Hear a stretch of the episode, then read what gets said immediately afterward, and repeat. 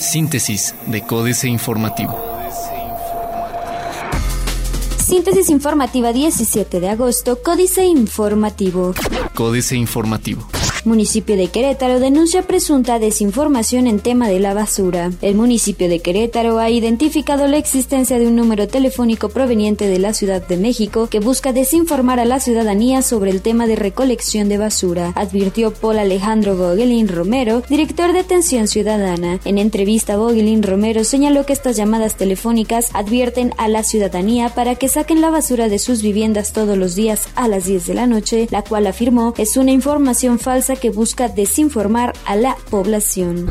No existen diferencias o división con gobierno de Pancho Domínguez, dice Marcos Aguilar. No existe ningún tipo de diferencia o división con el gobierno estatal encabezado por Francisco Domínguez Servién, afirmó Marcos Aguilar Vega, presidente municipal de Querétaro, quien aprovechó para expresar su agradecimiento por la preocupación que externó el Ejecutivo ante el tema de la recolección de basura. Esto luego de que Domínguez Servién reiteró su postura en contra de esta concesión y que Luis Bernardo Nava Guerrero, jefe de la oficina de la gobernatura, exhortara al ayuntamiento de Querétaro para resolver las problemáticas suscitadas por el nuevo servicio brindado por Red Ambiental. Busca Universidad Autónoma de Querétaro generar recursos con venta de productos propios. La Universidad Autónoma de Querétaro anunció una inversión de 2 millones de pesos para la construcción de una tienda cercana de rectoría donde ofertará los diferentes productos que se elaboran en las facultades. El rector Gilberto Herrera Ruiz explicó que con recursos del Consejo Nacional de Ciencias Ciencia y Tecnología CONACID, este punto buscará generar ingresos para la universidad con la venta de diversos artículos como alimentos, playeras y logotipos. Pablo González Loyola se reúne con Juan Martín Granados. Juan Martín Granados Torres, titular de la Secretaría de Gobierno del Estado de Querétaro, recibió a Pablo González Loyola, líder de la Unidad Cívica Felipe Carrillo Puerto, y a Carmen Consolación González Loyola Pérez, exdiputada local de Querétaro y hermana del líder de la unidad. Pablo González salió libre el pasado 4 de agosto luego de obtener un amparo a su favor por parte de la justicia federal tras haber sido detenido por su presunta responsabilidad en el delito de motín. Diario de Querétaro.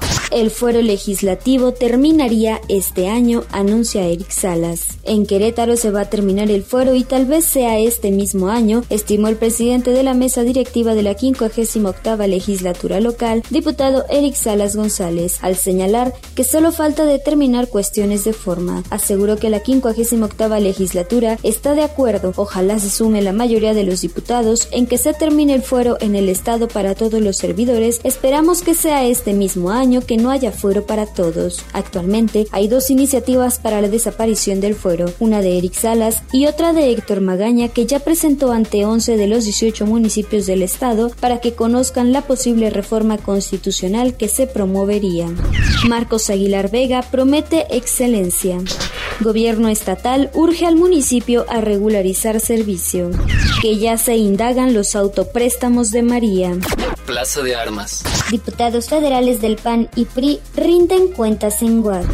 A la zona de tolerancia, dice Calixto. Para una ciudad cosmopolita como Querétaro debe haber apertura para todas las expresiones de trabajo lícito. Así lo manifestó el presidente del Colegio de Abogados Litigantes del Estado de Querétaro, Calixto de Santiago Silva, quien acotó que el oficio más antiguo del mundo debe tener también una expresión en la capital queretana. Levantan a hijo de El Chapo Guzmán. El corregidor. Alistahuac Farmacia para vender sus productos. Buscan regular agencias de viajes para evitar fraudes. Desaparecen Proyecto Maca. Buscarán diputados mayor presupuesto para el alma mater. Noticias. Confirma Instituto Mexicano del Seguro Social más de 25 mil nuevos empleos. Presenta Marcos Corredor Central a la Coparmex. El presidente municipal de Querétaro, Marcos Aguilar Vega, sostuvo una reunión con el presidente nacional de la Confederación Patronal de la República Mexicana Coparmex, Gustavo Hoyos Walter, con la finalidad de presentar el proyecto Corredor Central y dar a conocer los alcances de este proyecto para el desarrollo de la región. Francisco Domínguez Servién en reunión de gobernadores del PAN con Anaya. Reforma. Acaparan créditos solo 10 municipios. De los 2.445 municipios que hay en México, solo unos cuantos tienen acceso a financiamiento de la banca comercial y de desarrollo para realizar proyectos que beneficien su desarrollo. Al cierre del primer semestre del año, 10 ayuntamientos del país tenían 31.5% de los 47.246 millones otorgados a municipios por banca comercial y desarrollo, de acuerdo con cifras de la Secretaría de Hacienda y Crédito Público. Importan gas barato, gaseras no lo bajan. Revuelve el Estado cifras de inversión extranjera directa. La Secretaría de Economía y Trabajo de Nuevo León, encabezada por Fernando Turner, buscó aclarar ayer las cifras de inversión extranjera directa reveladas el lunes. A través de un comunicado, aseguró que el Estado captó un 50% más de inversión extranjera directa durante los primeros nueve meses de la presente administración en relación con el mismo periodo que abarca parte del 2014 y del 2015, al pasar de 1.891 millones de dólares a 2.836 millones de acuerdo con cifras del Registro Nacional de Inversiones Extranjeras de la Secretaría de Economía del Gobierno Federal. Pudo pagar el predial de Miami en Internet. El predial de la propiedad que la primera dama Angélica Rivera tiene en Miami se puede pagar por internet o por correo tradicional de forma muy ágil desde cualquier parte del mundo. Por lo tanto, el favor que le habría hecho su supuesto vecino y amigo Ricardo Piertant de pagarlo en su lugar en 2014, porque ella estaba en México, como aseguró el presidente Enrique Peña Nieto, no era necesario. Reforma entró a la página web de la Oficina Recolectora de Impuestos de Miami-Dade, donde está ubicado el inmueble, y comprobó que el proceso es fácil. La jornada. Será conservadora la propuesta de presupuesto 2017, dice Videgaray. La propuesta presupuestal para 2017 que el gobierno federal presentará en septiembre será conservadora, anunció el secretario de Hacienda Luis Videgaray Caso. El funcionario aseguró que el gobierno ya compró la mayoría de las coberturas de ingresos petroleros para garantizar el gasto del próximo año, incluso si los ingresos por la venta de crudo fueran inferiores a los previstos. Deficiente servicio de limpia en Querétaro, dicen regidores. Regidores priistas de esta capital, quienes avalaron la privatización del servicio de recolección de la basura, aseguraron ayer que la empresa concesionaria no da servicio adecuado desde que inició labores el pasado 7 de agosto y aún desconocen el contrato que el ayuntamiento panista asignó con Red Recolector. El dirigente estatal del Partido Revolucionario Institucional, Juan José Ruiz Rodríguez, consideró que la concesionaria del servicio no tiene ni idea de cómo hacerlo y ha convertido la ciudad de Querétaro en un basurero. Logran peso y petróleo sus mejores niveles en varios meses. El valor del peso frente al dólar y el precio del petróleo lograron ayer su mejor nivel desde mayo y julio respectivamente. La moneda mexicana cerró en 18 unidades frente a las 18.08 de lunes en operaciones interbancarias, de acuerdo con el dato del cierre del Banco de México. En operaciones al público, el dólar concluyó en 18.35 comparado con 18.40 del día previo según Banamex. De esta manera, la moneda mexicana casi regresó al valor que tenía el 12 de mayo cuando se vendió en 17.93 unidades por dólar. Se desacelera inversión extranjera directa. Excelsior. Bancos con la mayor ganancia en 10 años.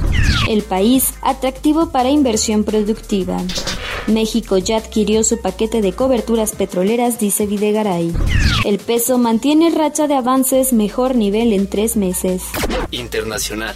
No hay plan B aunque gane Trump, dice Jacobson. Excelsior. La relación entre México y Estados Unidos no necesita protegerse con un plan B en caso de que Donald Trump gane la Casa Blanca, aseguró la embajadora Roberta Jacobson. En entrevista con Excelsior, también descartó que corra peligro el Tratado de Libre Comercio que tiene su país con México y Canadá y no imagina un día sin mexicanos en caso de que gane el candidato republicano. Yo no creo que haya un plan B. Ambos lados se benefician. La realidad es que tenemos una relación muy profunda, muy amplia. No se puede cambiar de la noche a la mañana esa relación. Danilo Medina juró como presidente de República Dominicana. Rousseff llama al Senado a no condenar a una inocente y frenar el impeachment. Jornada. En una carta abierta al pueblo brasileño, la suspendida presidenta Dilma Rousseff hizo este martes un llamado para que el Senado ponga fin al proceso de juicio político que amenaza con destituirla a finales de mes. Tras pedir que no condenen a una inocente, propuso que, de ser reinstalada en el cargo, la ciudadanía decida si se realiza una elección anticipada. Horas más tarde, Teori Zabaksky, juez del Supremo Tribunal Federal que se encarga de la investigación de corrupción en Petrobras, dispuso la apertura de un proceso para determinar si Rousseff y su antecesor, Luis Ignacio Lula da Silva, incurrieron en el delito de obstrucción a la justicia. Con cuatro proyectos se eliminará el fracasado sistema de pensiones chileno. Otros medios. Knock Google lanza Duo, su aplicación para videollamadas. Mercado Libre anuncia inversión por 102 millones de dólares en Argentina. Google y Facebook, las marcas globales más valiosas, Huawei sube al sitio 13. Financieras. Dinero. El presidente no tiene quien le aplauda. Enrique Galván Ochoa. Lamenta el presidente Peña Nieto que nos inundan o nos quieren inundar con malas noticias. Pero también las buenas noticias cuentan y cuentan mucho, valen y valen mucho, cambian la vida de muchas familias mexicanas, impactan de manera positiva. Cita el caso del gas doméstico. De 290 pesos que cuesta un cilindro de 20 kilos, bajará a 261 pesos. No fue muy afortunado el ejemplo. En los años recientes los incrementos han sido constantes. Costaba menos de 100 pesos en 2002 y 238.60 al comenzar su gobierno. México S.A. Enrique Peña Nieto Videgaray 4-0 Carlos Fernández Vega.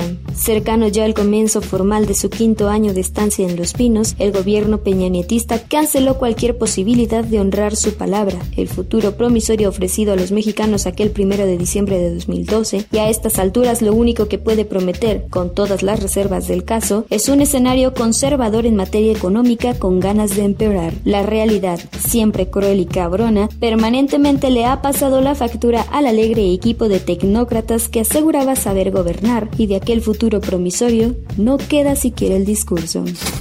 Capitanes. Roberto López Fernández, el director de Isoluz Corsan, va por todas las canicas. A pesar de tener una situación financiera crítica, la empresa española presentó las ofertas más agresivas para las pistas y el sistema eléctrico del nuevo aeropuerto internacional de la Ciudad de México.